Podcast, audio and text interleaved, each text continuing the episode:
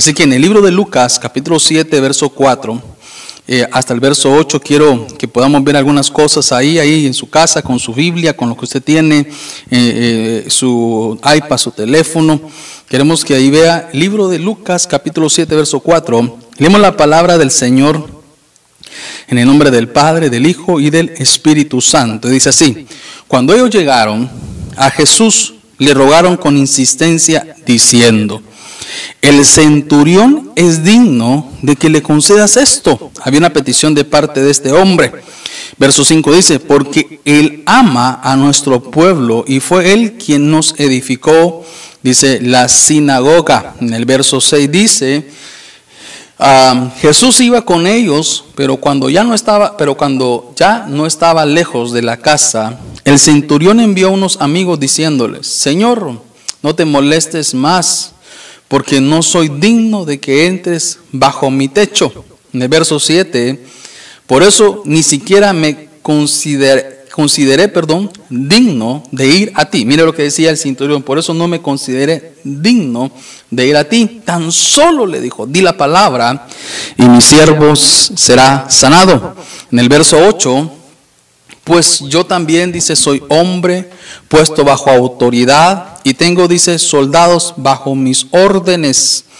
Y digo a este, ve y va, y a otro, ven y viene, y a mi siervo, haz esto y lo hace. ¿Por qué no oramos, hermano, esta mañana? Vamos a orar por las peticiones que tenemos, vamos a orar por las ofrendas y los diezmos que los hermanos han enviado, han depositado. Eh, ya sabe que algunos me han dicho, pasó ¿cómo lo hacemos? Nos puede ahí llamar y le dejaremos saber cómo hacerlo. Seguramente tenemos algunas explicaciones, hay una cuenta ahí del Banco de la Iglesia donde se puede hacerlo, pero vamos a orar por sus peticiones que son muy importantes. Queremos bendecir sus ofrendas y sus diezmos que usted está depositando en ese alfolí virtual. Y queremos sobre todo que el Señor nos hable en esta tarde y traiga su buena palabra sobre nosotros. Hay una unidad con su familia, con sus hijos en su casa, porque no nos unimos. La Biblia dice que donde dos o tres se ponen de acuerdo, Dios contestará cada una de las peticiones. Vamos a orar, vamos a pedirle, Señor, que de alguna manera nos bendiga esta hermosa tarde. Padre, te damos gracias, Señor Jesús, por tu amor y tu misericordia. Gracias porque nos has permitido poder cantarte, poder adorarte. Hemos escuchado tu palabra profética que ha sido tan, Señor, específica en nuestras vidas, tan oportuna. Tú nos has hablado, Señor, y nos enseñas cada día que tienes propósitos grandes con nosotros, que somos tus siervos, que somos tus hijos, que tú no nos has olvidado, que estamos en un proceso quizás, Señor, de, de pruebas, de aflicciones y dificultades, pero ahí llegas tú, Señor, oportunamente para brindarnos tu oportuno socorro. Por eso venimos delante de ti, papito lindo, para presentar, Señor, a ti, mi Dios. Tú que eres el Dios que responde nuestras peticiones, cada una de las peticiones de tu pueblo. Señor, les, te suplicamos, Señor, por los que están enfermos, Pon tu mano de sanidad, Señor, por cada uno de los que tenemos familiares enfermos en este momento, Señor. Te suplico, Señor, que tú pongas tu mano de sanidad, que libertes esos cuerpos, Señor, que les dé fortaleza.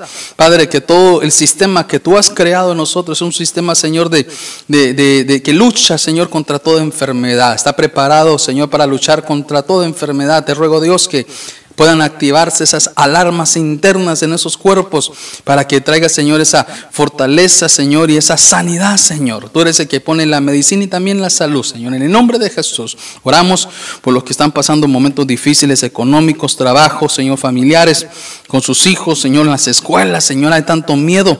ese espíritu, Señor, de depresión, Señor, que ha entrado quizás en muchos, se ha reprendido en el nombre de Jesús. Toda tristeza, Señor, toda amargura, Señor, toda eh, ansiedad, Señor, sea, mi Dios, reprendida. por un espíritu, Señor, de paz, de tranquilidad, Señor, de aliento. Padre, en el nombre de Jesús, creemos que tú eres el que escucha nuestras peticiones y las contestas conforme a tu voluntad, Señor. Oramos por aquellos que han traído, que han enviado, Señor, sus ofrendas y sus diezmos a ese alfolí virtual, cómo ha cambiado las cosas, pero Señor, tú nos has enseñado cómo adaptarnos, cómo ser emprendedores, cómo ser, Señor, gente que no se detiene. Así que aquellos, Señor, que obedientemente, voluntariamente, Señor, están depositando sus ofrendas y sus diezmos en, su, en, ese, virtu, en ese alfolí virtual, bendícelo, prospéralo, Señor, en el nombre de Jesús. Entendemos, Señor, que a ti te damos primero, como esa primicia que eres tú, Señor. En el nombre de Jesús, reprendemos todo espíritu que no sea tuyo, lo que no provenga de ti. Y danos libertad para enseñar tu buena palabra esta tarde. En el nombre de Jesús, gracias papito, gracias Señor. Amén y amén. ¿Por qué no le da una ofrenda de palmas, pero así fuerte, ahí donde está en su casa, mi amado hermano? Sé que Dios eh, nos ve de donde estamos nosotros ahí adorando en unidad esta, esta tarde.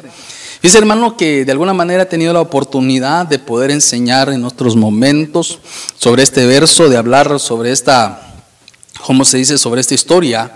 Pero es una historia que para mí me, me apasiona enormemente. La razón que me apasiona eh, tanto, hermano, es que cuando yo comienzo a ver y recuerdo sobre esta fase donde dice mi siervo, quiero que veamos algunos detalles que son tan importantes poder verlo. Y es que a medida que el tiempo de la venida del Señor se acerca, ¿sabe qué, hermano? Es importante que recordemos que la Biblia dice que Dios viene por los siervos dignos. Otras versiones dice siervos perfectos. Dice que hay una, fíjese que hace mucho tiempo eh, prediqué sobre los preferidos de Dios y encontré que entre los preferidos de Dios eran aquellos siervos que eran perfectos, aquellos siervos, hermano, que el Señor no se podía negar a poder responderle, que el Señor no se podía negar a poder actuar, porque había una dignidad que tocaba las puertas de los cielos, había una dignidad, hermano, que hablaba o pedía gritos, una respuesta. Entonces entendemos nosotros que la Biblia dice que el Señor no es hijo de hombre para mentir, ni hombre para arrepentirse. Entonces, si la Biblia dice que el Señor viene por siervos dignos, siervos perfectos, y que de repente, hermano, hay puertas abiertas para esos siervos, seguramente el Señor moverá, hermano, todo lo necesario para poder actuar a favor de esos siervos.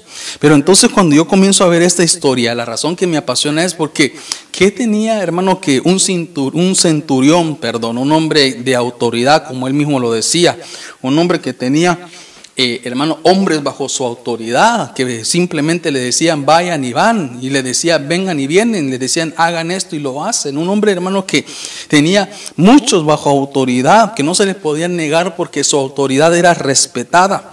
Dice, hermano, que se mueve de su lugar porque en su casa, en su lugar donde él estaba, bajo los hombres que él tenía bajo su autoridad, dice que había un siervo que merecía que el jefe, que merecía, hermano, que la máxima autoridad en aquel lugar, que su jefe, que su autoridad se moviera a buscar una respuesta, a buscar ayuda.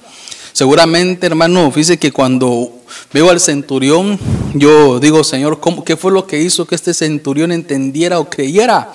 Que el Señor podía sanar a sus siervos. ¿Sabe lo que me da, a entender entre algunas de las cosas que yo recibí como luz? Es que él miraba que él decía al cinturón, yo soy un hombre de autoridad. Y qué apasionante es ver cuando uno es un hombre de autoridad, otro que tiene autoridad también, hermano, fungiendo perdón, en lo que hace. Y, y, que de repente le siguen. El Señor le decía, yo veo que Casi como yo tengo autoridad, tú tienes autoridad también, te siguen muchos y sé que de alguna manera hay algo en ti que puedes hacer un milagro, una sanidad para mi siervo. Creía, hermano, por fe que el Señor Jesús lo podía sanar y creía a la misma vez, hermano, que así como él entendía eh, bajo la autoridad que se movían las cosas, hermano, quizás también entendía que en el mundo espiritual se movían bajo esa misma autoridad. Y vemos nosotros, hermano, que eh, cuando veo esto, dice que miraba, hermano, que eh, él decía, eh, sé que si voy donde Jesús, el Señor hará un milagro. Hermano, cuando yo comienzo a ver esto, eh, dice que el Señor se encuentra con el Señor y le dice, ¿sabes qué? Tengo un siervo que es digno, que se merece, un siervo que, que de alguna manera tiene, hermano, tengo por qué venir acá a pedir por él. No es un siervo de apariencia, no es un siervo que solo demuestra por fuera, sino que es un siervo perfecto es, diría yo, uno de mis preferidos. Es uno de los que yo puedo venir y moverme el lugar, dejar mis ocupaciones para venir delante de ti, para pedir por él, porque sé que es un siervo bueno, un siervo perfecto. No es uno que simplemente ha estado ahí queriendo demostrar que hace algo y no lo hace. Él entendía, ese centurión entendía cuánto valía este siervo para él. Entendía, hermano, que era importante ir donde, donde el Señor dejar, diríamos nosotros, a los 100 soldados que estaban bajo su autoridad para ir, hermano, en busca del milagro de uno de sus preferidos, de uno de sus siervos perfectos, quizás su amigo, quizás, hermano, un siervo especial. diríamos nosotros, hermano, ¿acaso usted cree que entre muchas de sus ocupaciones él no podía verlo, hermano, no podía verlo de repente dejado ahí morir? Quizás, hermano, ¿acaso no podía cambiarlo o por otro siervo, decir, bueno, este ya está viejo, ya está enfermo, ¿para qué me voy a molestar ir a donde Jesús, a ir hasta allá tan lejos donde esté? No, que se muera, yo lo cambio, yo sé que tengo 100 más o 99 más, diría yo, ¿verdad? Y, y lo dejo que se muera y lo reemplazo. Pero es que cuando yo veo este centurión, yo lo veo como el buen pastor que deja las 99 ovejas que están seguras, que están sanas, que están bien para ir a buscar la que se ha perdido. Y este había perdido su salud, este había perdido, hermano, su, su, su paz de su cuerpo. Y era necesario que el centurión se moviera para ir a buscar a Jesús y recuperar la salud de su siervo especial. ¿Acaso no podía este hermano votarlo, como le decía, y poner a otro? ¿Acaso no podía, hermano, dejarlo morir? Hermano, de repente eh, porque, ¿Por qué no lo dejó enfermo? ¿Por qué de alguna manera, hermano, no dijo, ¿saben qué? Este ya me dio mucho trabajo, ya lo tuve, ya no lo necesito, tráigame otro, me consigo otro, pero no, hermano, al ver que estaba ahí, hablar, hermano, él decía, mi siervo, este siervo es digno, es siervo que, que merece que yo haga algo. Entonces dice que lo movió hermano, movió todo su séquito, todo su aparato de autoridad, diríamos nosotros, para recuperar la salud de su siervo perfecto. Yo no sé si me estoy dando a entender. Era muy amado, hermano. Qué calidad diríamos nosotros. Cuando yo comienzo a ver esta historia, a mí me apasiona. ¿Sabe por qué? Porque digo, qué calidad de siervo habrá sido que este hombre, hermano, movió todo su, su séquito, todo su aparato de autoridad, todo su equipo para decir, no, tengo que ir a buscar a Jesús porque tengo que ver cómo consigo un milagro para mi siervo fiel. Hermano, sabía que, que este hombre obedecía, hermano, eh, eh, manifestaba una obediencia, era, diríamos nosotros, que eh, administración realizaba este hombre tan buena, hermano, que su amo decía, este tiene dignidad, no lo quiero perder, no lo quiero dejar ir. No quiero dejarlo enfermo. Qué cosas tan, tan grandes así, hermano. Era merecedor. Fíjese que cuando yo veo la palabra griega ahí, merecedor es como, dice como axios, y eso quiere decir merecedor, comparable, significa digno, justamente, hermano. Significa, hermano, alguien que tiene un peso espiritual, que tiene valor, que la estima que Dios tiene, hermano, hacia nosotros, sí, igual. Así como este centurión tenía esa estima tan grande por su siervo. Yo esta tarde quiero decirle que Dios tenga esa misma estima por nosotros, que el cielo tenga esa misma estima por nosotros, que cuando algo le pase a usted, a lo suyo, a lo de su casa, hermano, el Señor diga que Cristo Jesús, que es nuestra autoridad, el que vino a pagar el precio por nosotros, le diga a los ángeles, le diga a su Padre, hay un siervo digno, hay uno de mis preferidos en tierra, hay uno de los siervos que ha sido tan bueno, leal, obediente, que me ha servido con pasión, que se ha entregado, que ha sido perseverante, que se mantiene tiene velando y orando, que es que yo soy su primicia, que Él me pone a mí como primero, Él me ama a mí sobre todas las cosas. Hay uno allá que se mantiene purificando, que está limpio y que tenga que mover todo su séquito celestial para ir en nuestro auxilio. Yo decía, Señor, yo quiero ser como ese siervo digno. Yo quiero ser, hermano, como ese siervo perfecto. Yo quiero tener esa dignidad de siervo. Yo no sé si usted me, está entendiendo esta tarde. Yo lo que le quiero, quiero decir hoy en este día de Santa Cena es, hermano, que recuperemos esa dignidad como siervo. Si se ha perdido, que la recuperemos, que el cielo nos tenga un, un título encima y diga mi siervo digno mi siervo digno, mi siervo es eh, mi siervo digno Juan, mi siervo digno José, mi siervo digno Chepito, mi siervo digno hermano es Santiago, mi siervo digno Marcos, Mario, que tenga usted su nombre y que el cielo le reconozca diciendo, eh, mi siervo digno eh, Yesenia, mi siervo digno hermano, ¿sabe qué? Diríamos nosotros Gloria, mi siervo digno Karen, que cada uno tengamos nuestro nombre ahí en el cielo diciendo, algo está sucediendo en su casa, algo está sucediendo en su familia y que el Señor te tenga que mover todo su ejército para buscar, hermano, la solución a nuestros problemas. Ahora, como, como es esto tan importante, yo quiero que entendamos algo. Esa dignidad, hermano, se trabaja. Entiendo yo, y usted también tiene que entenderlo, que la salvación es de gratis. Hermano, para ser salvo no se necesita hacer nada.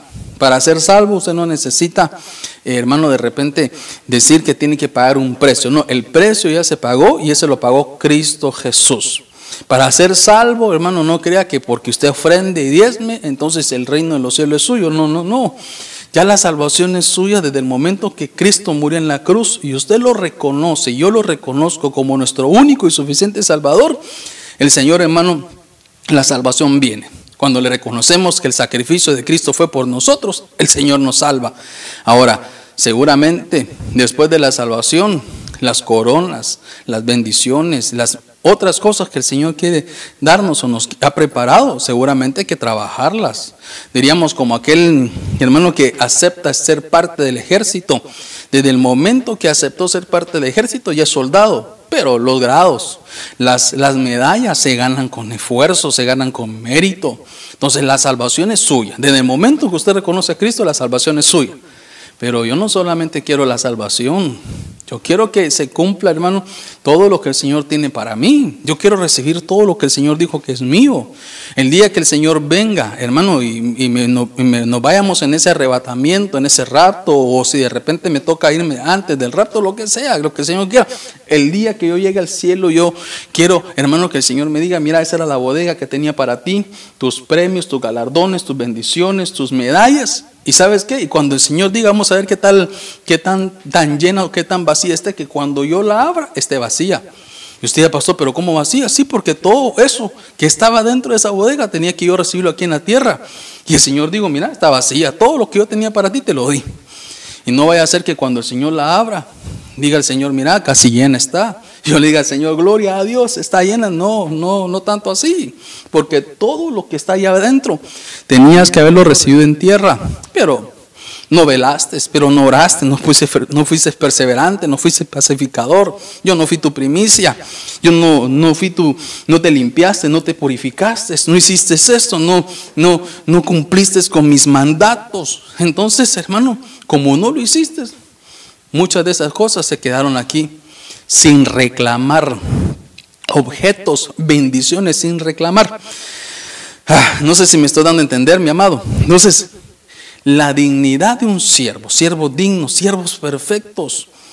Ay, ¿cómo le pongo? Sería siervos dignos. Yo creo que le hubiera puesto la recuperación de la dignidad, ¿verdad? Pero es que, que tengamos esa señal de parte de Dios para que cuando necesitemos algo, el Señor corra a favor nuestro.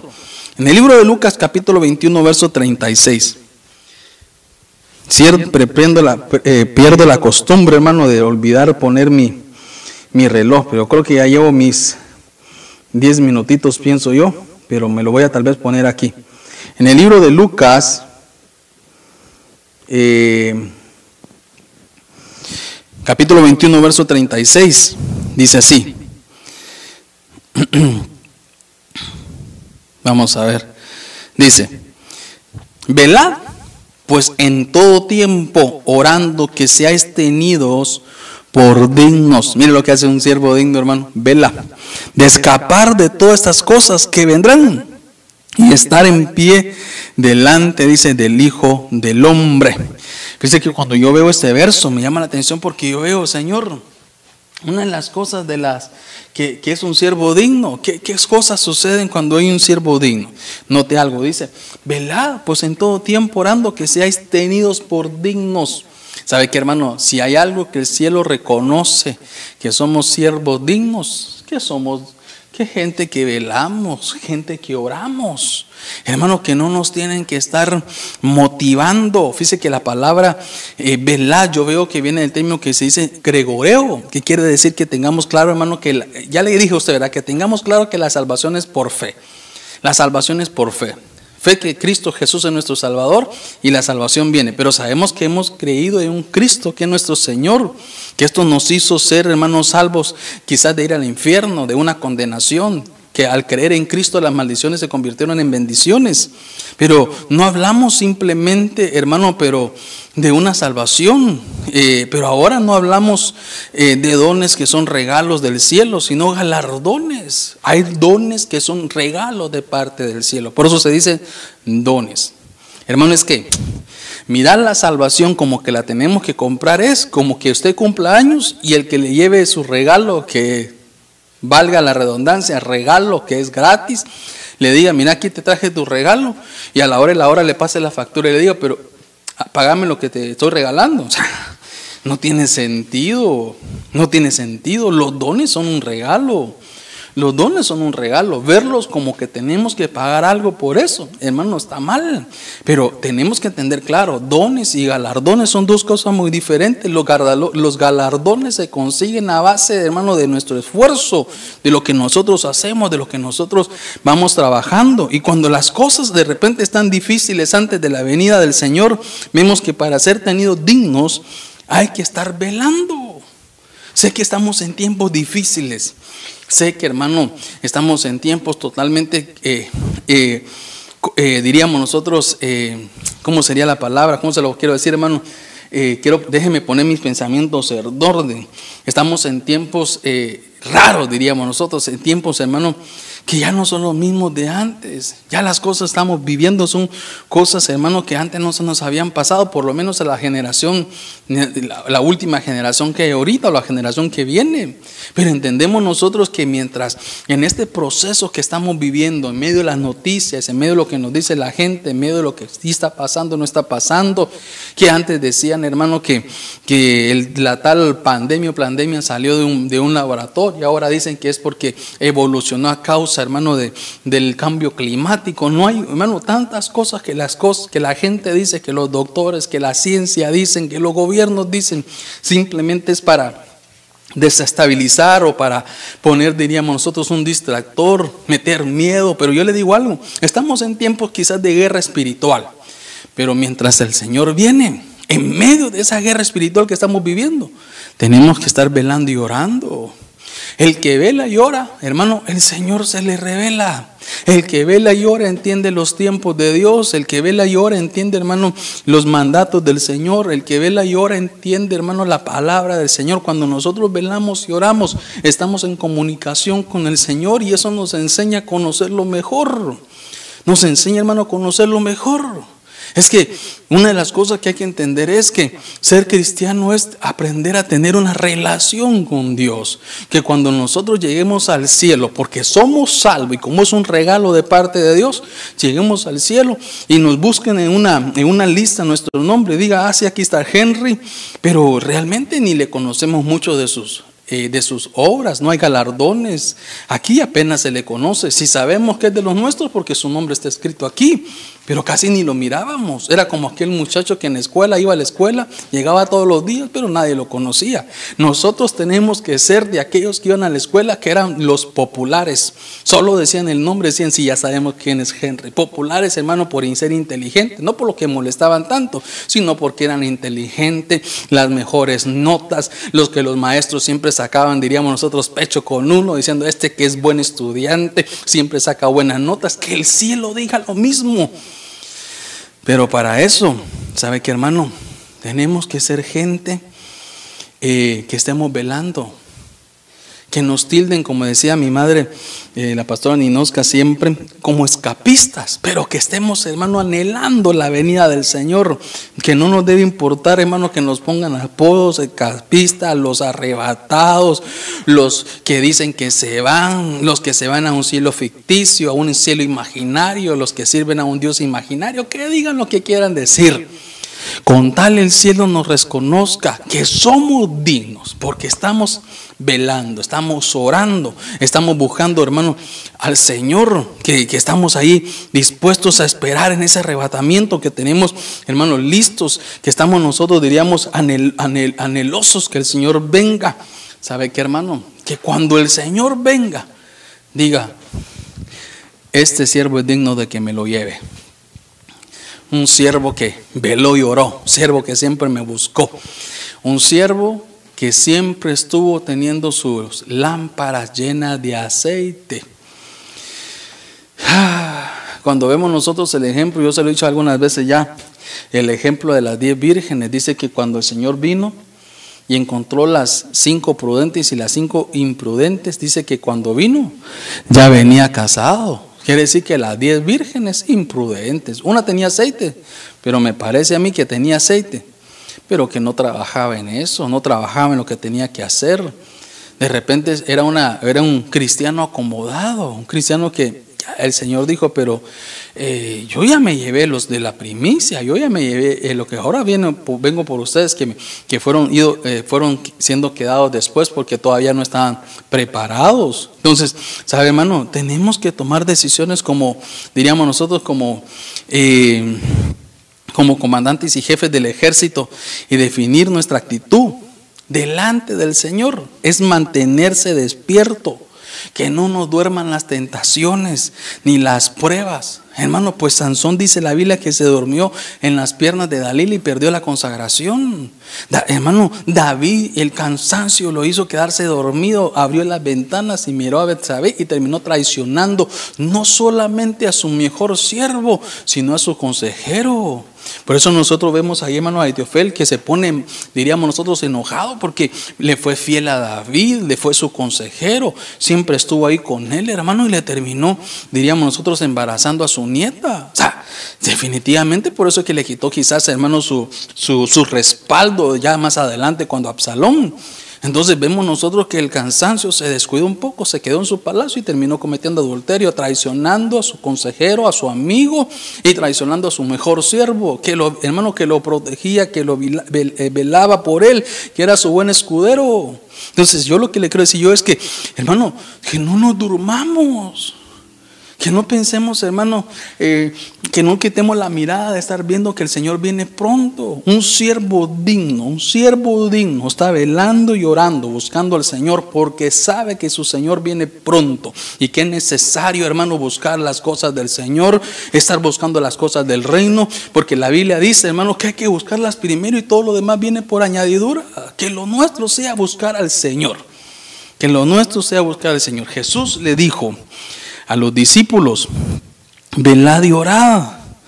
Para que, como se le para que no entres en tentación, velad y orad para que no entres en tentación, velad y orad, hermano, porque los tiempos son difíciles. El Señor les estaba diciendo, velad y orad, porque vienen momentos de dificultad, vienen momentos, hermano, de, diríamos nosotros, de, de, eh, de pruebas.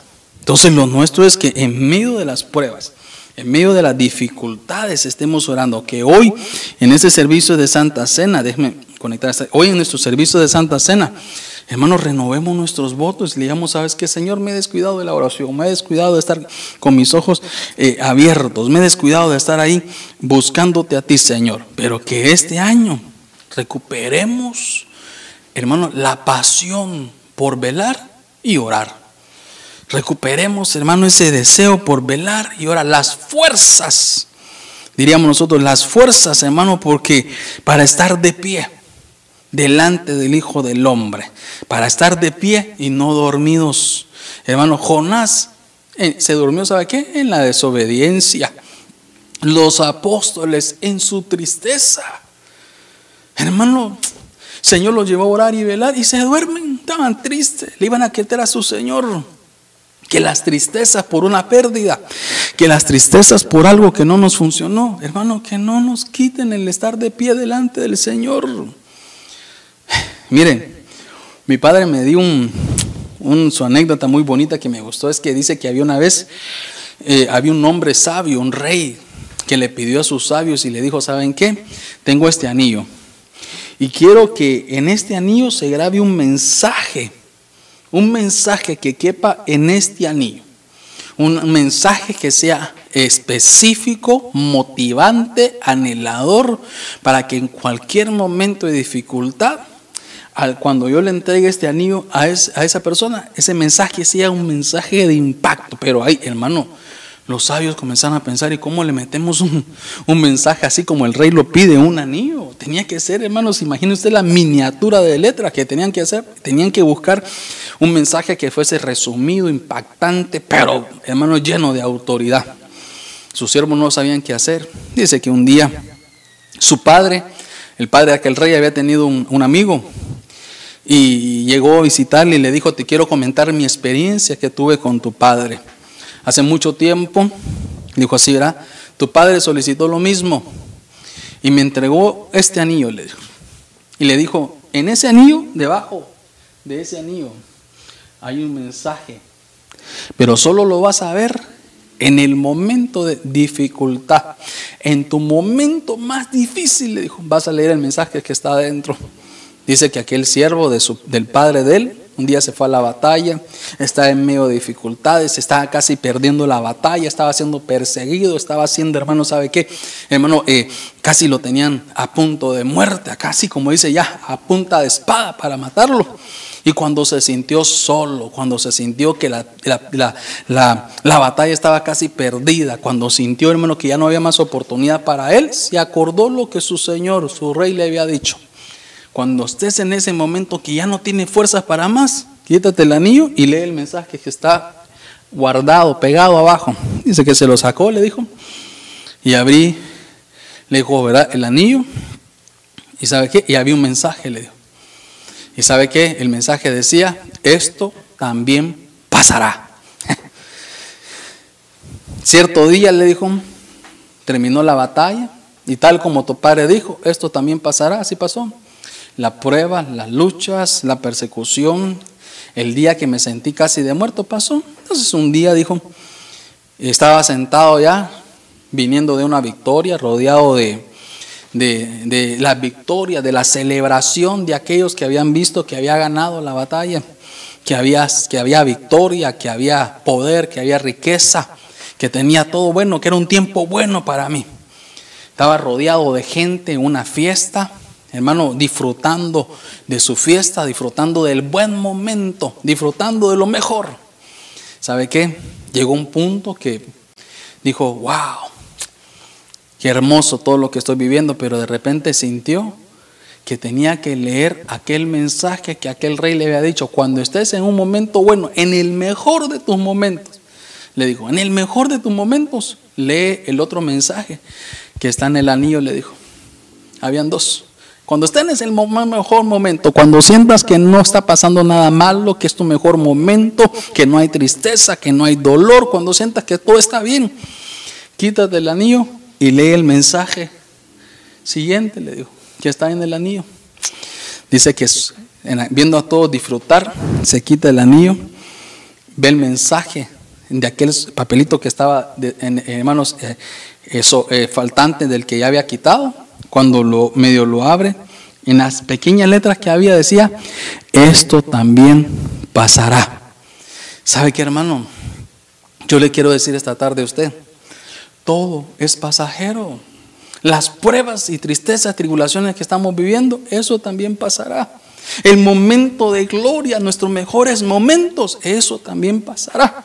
Lo que nunca va a pasar de nuestra vida es que Cristo viene pronto y que hay un cielo, hermano, nuevo, una tierra nueva, una herencia, galardones y una salvación que es un don de parte de Dios. Eso no es pasajero, eso es para toda la vida, eso es eterno. Venimos de la eternidad y regresaremos a la eternidad. Entonces, si hay algo que usted y yo tenemos que tener es que, no, que estemos de pie delante del Señor, velando y orando. Que las pruebas, las tribulaciones, que el gozo, que la alegría, que el éxito, que todo lo bueno o todo lo malo que de repente nos está pasando, entendamos que es pasajero. Pero lo que no puede quitarnos a nosotros la intención sea de ser siervos que velan y oran.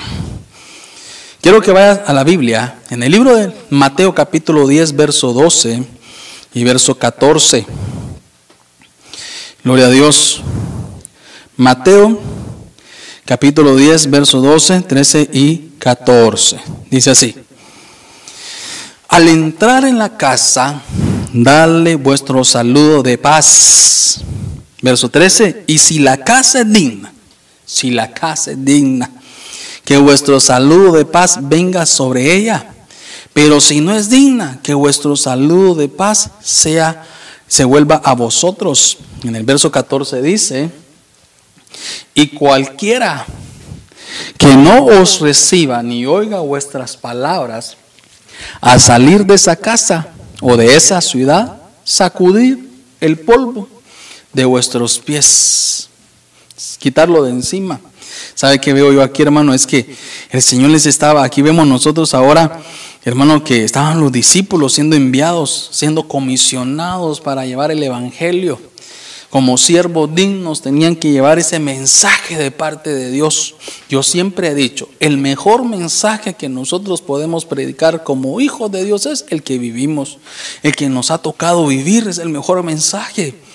Mire, cuando, cuando tengamos una necesidad, quien nos va a poder entender mejor en nuestra necesidad es el que ha pasado necesidad. El que de repente está pasando problemas difíciles en su matrimonio, el que, no va, el que le va a entender mejor es aquel que ha pasado problemas difíciles en su hogar también. El que le va a entender mejor en una pérdida es aquel que ha pasado una pérdida también. Es difícil poder uno, hermano, que alguien le diga algo, no recuerdes al que perdiste. Hermano, no es lo mismo, como dice el dicho, verla venir que hablar con ella. No es lo mismo no haber perdido a nadie que haber perdido a alguien tan cercano. difícil no recordarse. Yo, hermano, eh, tengo en memoria que ya prácticamente un par de días, un par de semanas, hermano, se cumplen dos años de la partida de mi pastora. Recuerdo que un par de meses también después se cumple la partida, hermano, de, de mi sobrino, alguien que yo quise como un hijo, que, hermano, éramos tan cercanos. Extraño, sus, extraño los mensajes de mi madre espiritual, extraño los mensajes de, de mi sobrino. Es difícil que alguien le diga, no lo recuerdes. No hay nadie que lo pueda entender que el que no el que no ha tenido una, una una pérdida también. Entonces, cuando nosotros vemos esto, el Señor le decía a estos, ¿saben qué? que, tienen que ser ministros, tienen que ser siervos dignos de llevar el mensaje, un mensaje, hermanos, que ustedes puedan eh, eh, llevar, que lo han sentido, que lo han vivido.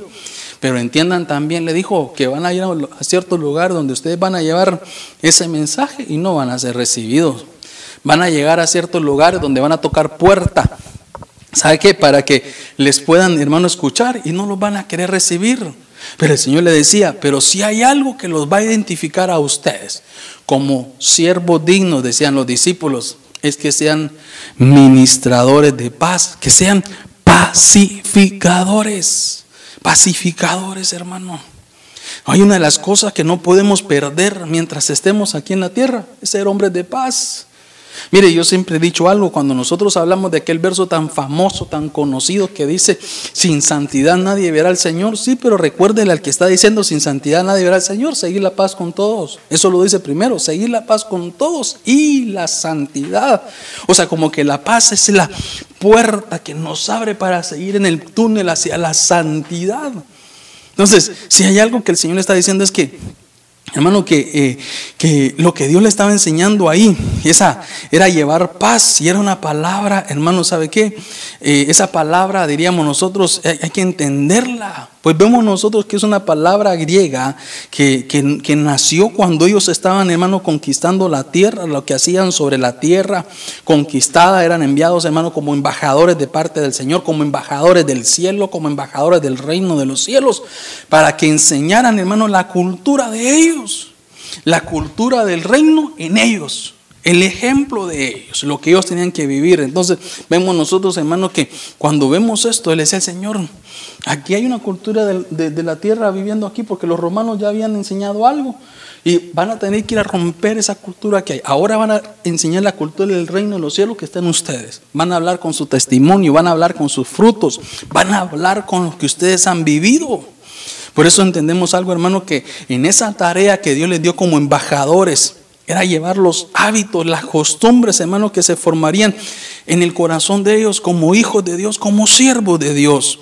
Si hay algo que usted y, yo usted y yo tenemos que entender, que somos embajadores de Cristo, que venimos a enseñar la cultura del reino, sus hábitos y sus costumbres.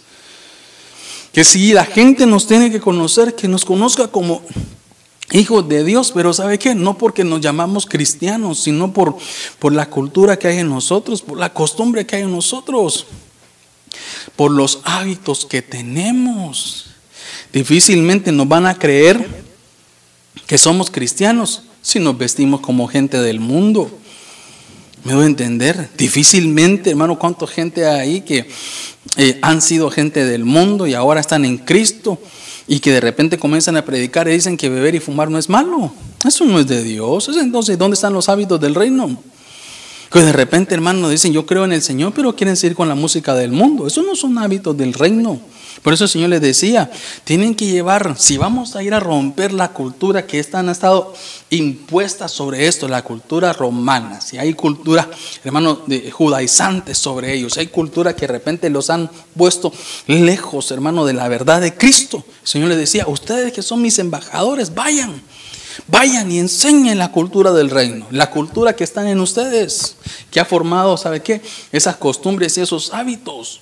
Pero ¿sabe donde yo quiero llevarlo? Es que nuestro carácter, una de las cosas que el Señor les decía, la forma de enseñar la cultura del reino no es, hermano, ¿sabe qué? Imponerla. La cultura del reino no es impositiva, hermano. Si no, ¿sabe qué? Es de exponerla. Hace muchos años atrás yo recuerdo que si hay algo que a mí me molestaba en veces, hermano, cuando, cuando nosotros comenzábamos y de repente me costó entenderlo, sí me costó entenderlo era que algunas veces uno le decía a los hermanos, hagan esto, hagan lo otro, lleguen temprano, eh, prepárense, sean siervos buenos, atiendan la gente. Usted que está parado en la puerta, recuerde que su, eh, su cara es la primera que ven los hermanos que llegan. Y hermano, y, había veces que no hacían caso, hermano.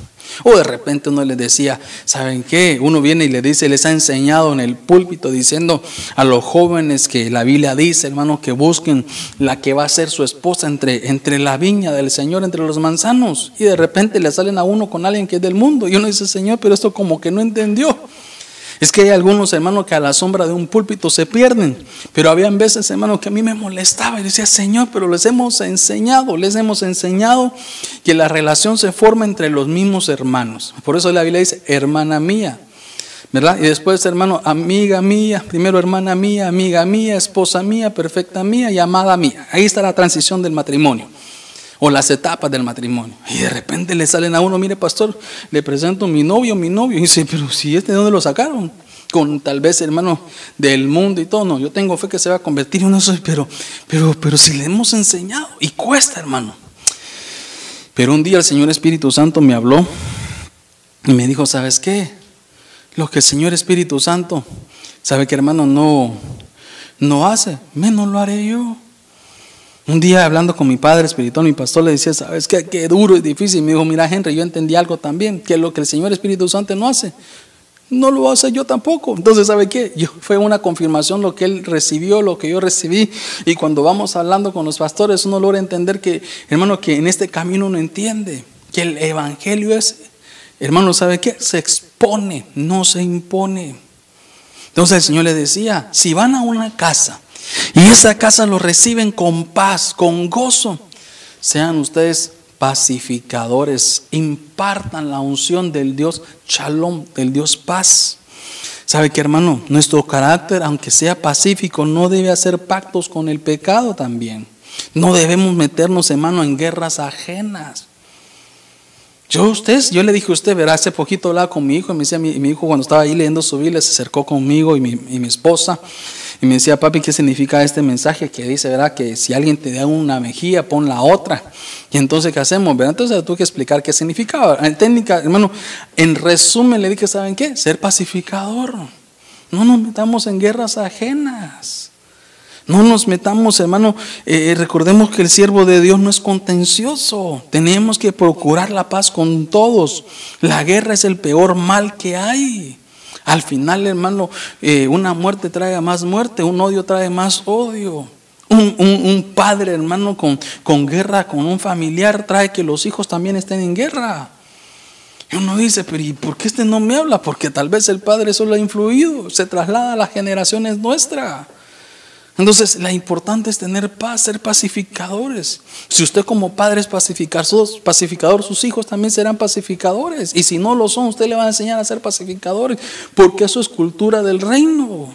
¿Hasta dónde podemos, hermano? ¿Hasta dónde podemos? Hasta dónde podamos, hasta donde, hermano, eh, podamos llegar, estemos en paz con todos. Seguramente con algunos no se puede.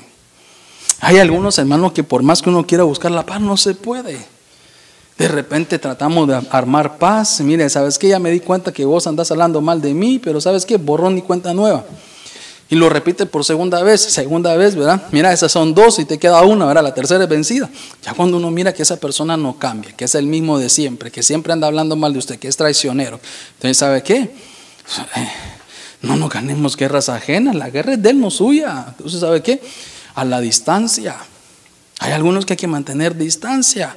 David entendía que mientras estuviera cerca de Saúl, aunque él a él mismo, David, él mismo quería tener paz con Saúl, pero sabía que mientras estuviera cerca de Saúl, Saúl siempre iba a buscar el momento para matarlo. Entonces, ¿sabe qué dijo? ¿Saben qué, Saúl? Te agradezco, entiendo que eres siervo de Dios, entiendo que Dios te expuso como rey, entiendo que Dios ha estado contigo, entiendo que Samuel fue tu consejero, respeto tu autoridad, pero ¿sabe qué? Mejor guardemos distancia. Lo suyo y lo mío tiene que ser guardar paz hasta donde podamos. Porque algunas veces me dicen, pastor, yo sé que usted ha enseñado que seamos pacificadores, pero con algunos no se puede. Con el que no se puede, guarde distancia. Con el que no se puede, guarde distancia. Porque tampoco va a estar usted ahí que le den palo, ¿verdad? Que estén hablando mal de usted, que lo estén traicionando, que hermano lo estén tratando mal. Tampoco así, porque a ese tipo de servidumbre el Señor no lo llamó. El Señor no lo llamó. Entonces, mejor una onza de prevención hermano, que una libra de remedio. Mejor una onza de prevención, pero usted ya sabe que ese es traicionero, que habla mal, que solo se da la vuelta y le tira flecha para matarlo, que solo espera el momento para hablar mal de usted, que solo espera el momento que usted haga algo para juzgarlo, señalarlo y criticarlo, que solo espera una reunión familiar para hablar mal de usted. Entonces, ¿sabe qué? Mejor una, una onza de prevención. Cuando le digan a usted, si el lío es con un familiar y le digan, hay fiesta, usted pregúntele, ¿Quién va a estar ahí? Aquel, ¿sabes qué? Ya sabes que aquel es esto y lo otro. Mejor, ¿sabe qué? Mejor yo paso. Mejor una onza de prevención que una libra de remedio, porque usted ya sabe lo que va a suceder. Ah, hermano, a ver discusión, a ver diferencias, a ver, hermano, quizás eh, roces, para estar de repente remediando después, mejor una onza de prevención, ya conmigo, que una libra de remedio, hermano. Es que eso me hace recordar la anécdota de los dos hermanos que se pelearon. Dice que como aquel que le construyó un puente, hermano, en lugar de una muralla. Qué lección de paz, ¿verdad? Le, le, le, le construyó un puente en vez de una muralla. ¿Sabes qué? No te voy a poner una muralla para que no, no nos hablemos. No, hay un puente. Hay una separación entre tú y yo. ¿Verdad? Pero simplemente entendamos algo. Que si cruzas el puente, hermano, fíjese que a la mitad del puente había ¿verdad? Si vienes con un carácter de paz, bienvenido. Si vienes con un carácter de discordia, estoy ocupado, le decía. no le puso la muralla, como quien dice, no más, ¿verdad? Eh, corte, ¿verdad? Y, y despedida, ¿verdad? No, no, no, simplemente le sabes qué. No te voy a poner una muralla, te voy a poner un puente. Pero cuando quieras cruzarlo, ven con paz. De nuevo, mi frase favorita, mejor una onza de prevención que una libra de remedio, hermano. Tenemos que ser pacificadores, pacificadores. Hermano, es que tenemos que ser gente que, que, recuperemos la paz en estos tiempos. Si usted tiene líos con alguien, busque la paz, recupere la paz. Es salud para usted, para los de su casa y para los demás. Si hay discordia entre alguien, recuperemos la paz. Ahora, si se puede, si no, pues mantengamos distancia, pero usted está en paz.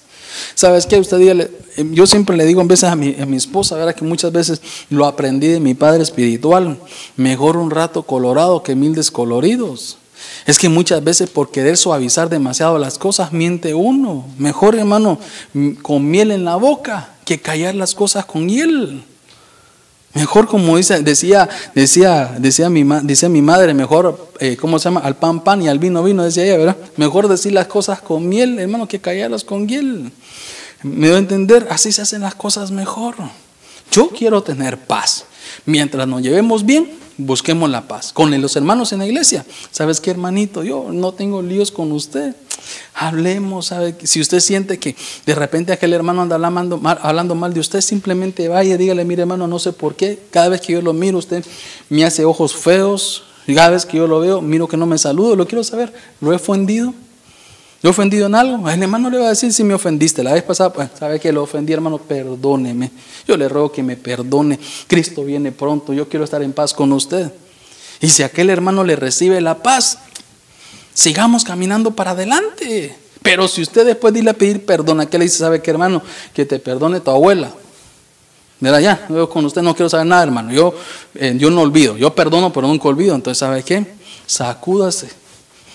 Sacúdase, hermano, lo, lo malo que le tiró. Y usted diga, no se preocupe, hermano. Pero estamos en paz, ¿verdad? Sí, yo estoy en paz, pero no olvido. Está bien. Entonces, ¿sabe qué? Construyele un puente a ese hermano. No una muralla, construyale un puente.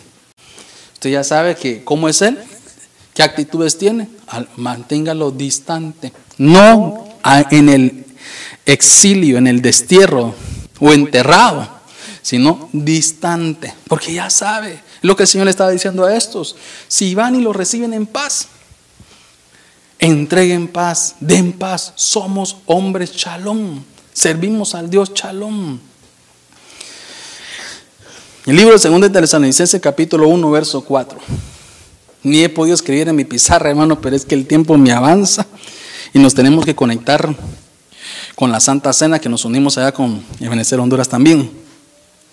El libro de 2 de Samuel capítulo, perdón, 2 de Samuel, 2 de Tesalonicense capítulo 1 verso 4. Tal vez lo ponemos aquí, mi reina.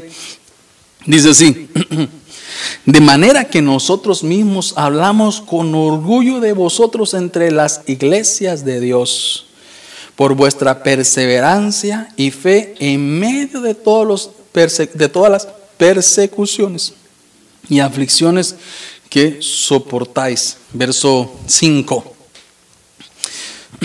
Dice, esta es una señal evidente del justo juicio de Dios, para que por el cual en verdad estáis sufriendo, seas con, seáis considerados dignos del reino de Dios. Qué lindo, mire hermano, como una característica del siervo digno. Ya le dije, usted verá, vela y ora, es pacificador. Yo creo que ya se me cargó mi, mi, mi, mi, lápiz, creo, me parece. Vamos a ver. Sí. Es que mi, hijo más pequeño me las agarra y después me lo deja descargar. Entonces, como estamos poniendo siervos dignos, ¿verdad? No, ese no es. Siervos dignos. Las cara, Cómo las características o cómo recuperar la dignidad lo hubiera puesto, pero siervos dignos. Entonces, ¿sabe que Jesús le dijo a los siervos dignos? Jesús se los dijo, ¿verdad? A los discípulos, si una de las cosas que tienen que tener ustedes es que tengan velar, le dijo, y orar. Hermano, eso nos ayuda a estar de pie delante del Señor, porque Cristo viene pronto, que seamos escapistas. A los discípulos le dijeron, se fue el segundo. Los discípulos le dijeron, ¿sabe qué? Donde vayan, donde ustedes vayan, sean pacificadores. Sean, mire hermano, hombres de paz. Cuando digo hombres, estoy diciendo mujeres también. Hombres, ¿sabe qué hermano? De paz que sigamos la paz con todos y la paz nos va a llevar a la santidad. Ahora vemos nosotros al punto que le voy a tocar ahorita que leímos en Tesalonicense es Pablo. Pablo le decía a estos, si hay algo que no podemos perder porque nos da dignidad, nos hace ser siervos dignos, es que seamos tengamos perseverancia. Perseverancia, hermano. Vamos a ver. Pablo le decía, si hay algo que nos tiene que identificar a nosotros como siervos, es que haya perseverancia. Mano, es que no podemos ser de doble ánimo. Tenemos que ser de aquellos que todo lo que comience, continúe y culmine. Tenemos que ser perseverantes, tenemos que ser definidos. Si una de las cosas que muchas veces nosotros, como dice de la pata, que muchas veces cogíamos nosotros es, hermano, que somos como, que somos muy inconstantes. La palabra, hermano, eh, esta palabra de soportar es como un antídoto en medio de la tribulación. Esta palabra es decir soporta, persevera. Hermano, soporta en medio de las persecuciones y las aflicciones. Nos enseña a tener un espíritu definido, que aunque hayan pruebas, seguimos avanzando. Por eso el apóstol Pablo decía, en medio de todas las cosas yo prosigo al blanco, peleo mi buena batalla, prosigo al blanco, sigo a Cristo, sé dónde está mi herencia, sé dónde vengo, sé para dónde voy. Cuando nosotros como hijos de Dios entendemos cuál es nuestra comisión, quiénes somos en Dios, hermano, eso nos ayuda a ser perseverante. Cuando tenemos definición, cuando estamos, perdón, definidos, hay estamos completamente definidos nosotros, hermanos, somos perseverantes. Nada nos detiene, nada nos detiene, nada nos detiene, seguimos avanzando. Creemos que Dios es, hermano, el que nos permite tener perseverancia espiritual, nos enseña a soportar, resistimos, somos constantes bajo la, bajo la desgracia. Hermano, un fruto que nunca se pudre, un puerto seguro en medio de la tormenta. Que la mala noticia no nos desanime, que no pudra nuestros frutos, que la desgracia no nos quite la, hermano, la constancia. Yo sé que ya están avisando que eh, mi pastor está ahí ya, nos vamos a prácticamente conectar con la Santa Cena, pero mientras hago pasar, mejor se prepara mi amada por acá llegar aquí, en, en más o menos unos dos minutitos más, quiero ponerle algo acá. Hermano, entonces, ¿a quién estábamos diciendo? Me recuerdo a Pedro. No importa la persecución, pero eh, no importa la persecución, eh, yo hermano, eh, tenemos que ser perseverantes. A Pedro le dijeron, ¿sabes qué? Si me amas a mí, una de las cosas que tenemos que aprender es amar al Señor sobre todas las cosas, que Cristo sea nuestra primicia. El siervo digno entiende que Cristo es la primicia. Amamos al Señor primero. Dios es primero. La primicia de nuestros tiempos. La primicia, hermano, de, nuestros, de nuestra ofrenda. La primicia de lo que le damos al Señor. Que el Señor sea nuestra primicia. Que el Señor sea nuestra primicia. Le pongo el último punto. Encontré ahí que le dijeron a Mefiboset.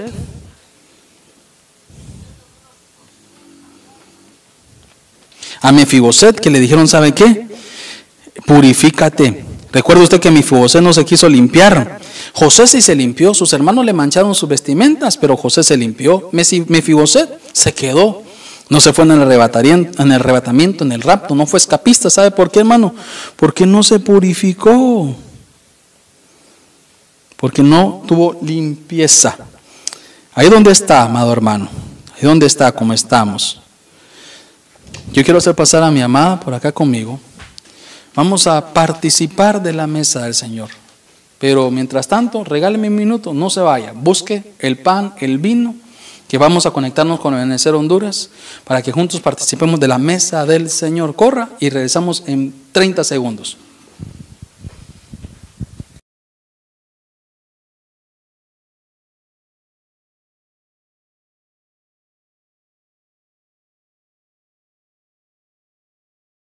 Dos. La única manera de presentarse adelante del Señor es por la justicia de Cristo. Él pagó. La paga del pecado es muerte y Él murió por ti y por mí. En el nombre de Jesús. Este pan es el cuerpo de Cristo que fue ofrecido por ti y por mí. Es nuestra justicia. Por lo que hizo Cristo, estamos justificados y no hay condenación para nosotros. Comamos de este pan en el nombre de Jesús.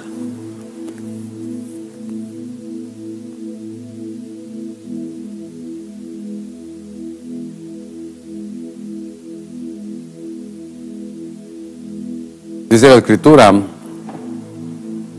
que el Señor después, Nuevo Testamento ya, de haber comido el pan, tomó la copa de vino. El vino representa la sangre del Señor. Esta sangre de Cristo, siempre lo digo así para llamar tu atención, no cubre el pecado pastor pudiera repetir, sí, no lo cubre, lo borra, lo borra. Pongamos nuestras faltas delante del Señor. David en sus venas corría un deseo que, que no era hermano de parte de él, era un deseo de cosas prohibidas, de lazos prohibidos. Saúl en su desesperación buscó las tinieblas. Elí, hermano, su displicencia, su negligencia en el servicio. Sansón, hermano, siempre jugando con el pecado. El liderazgo dando malos informes. Y Salomón empezó a apretar al pueblo. Empezó a cargar al pueblo en medio de la desesperación.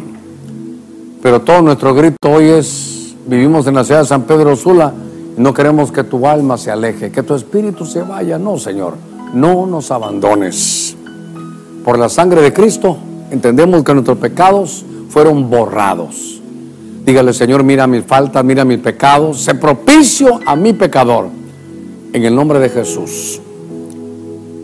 Bebamos.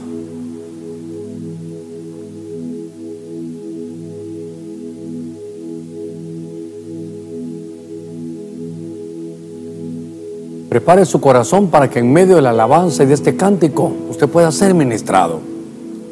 Todo el pensamiento son esas frases, esa frase Tres palabras, no me abandones. Vuelve, vuelve hermano, vuelve. No conoces a Cristo, entrégate hoy. Ya no aguantas el... Hemos participado de la mesa del Señor esta tarde. Esta tarde quizás a la carrera tuve mi cierre, pero yo quería decirle algo, hermano, que cuando el Señor venga no se encuentre como siervo dignos. Parte de la característica de los siervos es que estemos velando y orando de pie delante del Señor. Los discípulos le dijeron, sean hombres de paz, busquemos la paz, que seamos pacificadores. A Pablo le, decía, ¿sabes qué? Perseveran hasta el final, en medio de las aflicciones, en medio de las pruebas, seamos perseverantes. Pruebas van a haber, pero como le decía en aquel mensaje a aquel rey, eso también pasará. Cuando vengan momentos de alegría, de gozo y de fiesta, sé que nos vamos a poner contentos porque a quien no le gustan los momentos buenos, a todos. Pero sabe que hermano, esto también pasará. Lo que no pasa es que Cristo viene pronto. La tierra que Dios nos espera, tierra de promesa, no pasa, eso es eterno. Pero seamos perseverantes, que seamos un pueblo definido, que todo lo que iniciemos lo terminemos, lo culminemos. A Pedro le dijeron, ¿sabe qué? Ámame a mí, tú me amas. Señor decía, ámame a mí sobre todas las cosas. Que Él sea nuestra primicia, el primero de nuestros tiempos, el primero en todo lo que hagamos. Que Dios sea nuestra primicia. A Mefibosé le dijeron, ¿por qué no te fuiste conmigo? ¿Sabes qué? Es que mi siervo me dijo, quédate. Tu siervo te dijo, quédate. Ah, eh, no se preparó, no se limpió, se quedó con manchas, con vestiduras manchadas, no se purificó. José, sus hermanos lo mancharon. Lo señalaron, lo hicieron quizás sentirse débil. Quizás algunos hemos pasado porque hay hermanos que nos han estado señalando, criticando y eso ha hecho que nos, nos eh, se ensucian nuestras vestimentas. Este tiene que ser un año para recuperar la santidad y la limpieza. Hemos participado de la mesa del Señor. Hemos entregado, hemos recibido esa, esa mesa, pero ¿sabe qué? Que este año recuperemos la limpieza, Recuperemos la santidad, recuperemos, hermano, el velar y orar, recuperemos ser hombres de paz, la perseverancia y que el Señor sea nuestra primicia. Como un cierre, no quiero dejarlo ir así, ya hemos orado, sé que ya nos entregamos, ya nos limpiamos, pero que quiero cerrar esta palabra de, este mensaje de, de orando para que el Señor nos permita ser siervos dignos. Yo quiero dejar a mi amada para que nos ayude a orar y bendecir. Ahí donde usted está. Sé que hoy, hoy, día de Santa Cena, es un culto totalmente diferente, pero ahí en su casa queremos bendecirlo como padres espirituales sobre usted. Los que se han de añadir, los que han de venir antes que Cristo venga. Seguramente pronto nos veremos, pero queremos bendecirlo. Que Dios nos encuentre como siervos dignos. Él mueve cielo y tierra a favor nuestro cuando somos dignos. Gloria a Dios, amén. Qué hermosa palabra, mis amados hermanos. Ahí donde usted está, cierre sus ojitos y vamos a, orar para así que el Señor mm, bendiga nuestras vidas, que esta palabra se haga vida en nosotros. Ahí levante sus manos, ahí en, la comodidad de su hogar y dígale al Señor, aquí estoy, Señor, levantando mis manos al cielo, dándote gracias, porque me has entregado, me has dado, me has regalado, Señor, esta hermosa palabra, Señor amado que me ha orientado, que me ha guiado, que me ha hablado, que me ha ministrado. Yo te ruego, Señor, que, que permitas que yo pueda vivir, Señor amado, hacer esta palabra activa en mi vida. Dígale usted dónde está ahí. Por favor, te lo suplico, te lo ruego. Ayúdame a retener, ser retenedores de tu palabra, Señor, para así hacer tu voluntad. Acércanos más a ti. Dígale, acércanos más a ti. Gracias, Señor, por la oportunidad que nos has dado para renovar votos contigo, por esa sangre derramada en la cruz del Calvario, por ese sacrificio de amor y de obediencia, Señor, que me dio vida. Gracias te doy, Señor amado. Hoy nos despedimos, Señor, no de tu presencia, porque tu presencia la necesitamos para vivir día a día. Te pedimos, te, rogamos que te quedes con nosotros por el resto de la semana, Señor amado, con nuestros hijos en las escuelas, con, nuestros, con nuestras parejas. Bendícenos, protégenos, Señor, haznos inmune en contra de toda enfermedad. Reprendemos todo espíritu de contragolpe, Señor, todo plan del lado de las tinieblas que se ha intentado levantar y planificar algo en contra de nosotros sea reprendido, sea anulado, sea cancelado en el nombre de Jesús. Te lo suplicamos, Señor, protégenos y guárdanos en el hueco de tu mano. Ahí dígale al Señor, en el hueco de tu mano, protégenos, Señor. Gracias, gracias, gracias. En el nombre de Jesús. Amén, mis amados hermanos. Dios les bendiga, les guarde. Recuerden conectarse el miércoles en Espigando a las siete y media de la noche, hora de Nueva York, y también el viernes en Espigando. Y también vamos a tener el jueves. eh, vamos a tener este reunión de damas virtual. Vamos a tenerlo en vivo por YouTube. Conéctense, síguenos. Y cualquier pregunta o consulta, mis amados hermanos, tenemos los teléfonos abiertos como cada domingo que los hermanos nos llaman por cualquier ministración. Los teléfonos están en las pantallas, estamos abiertos, amados hermanos de Iglesia de Cristo de Benecer en Nueva York. Llámenos, cualquier consulta, pregunta o ministración, como cada domingo estamos abiertos, que nos han llamado los hermanos también por muchas necesidades. Dios les bendiga, les guarde y nos vemos primeramente Dios el miércoles y jueves en el Ejército de Mujeres Everest en Nueva York. Cuídense, que Dios guarde sus caminos, que Dios les bendiga y les guarde. Amén.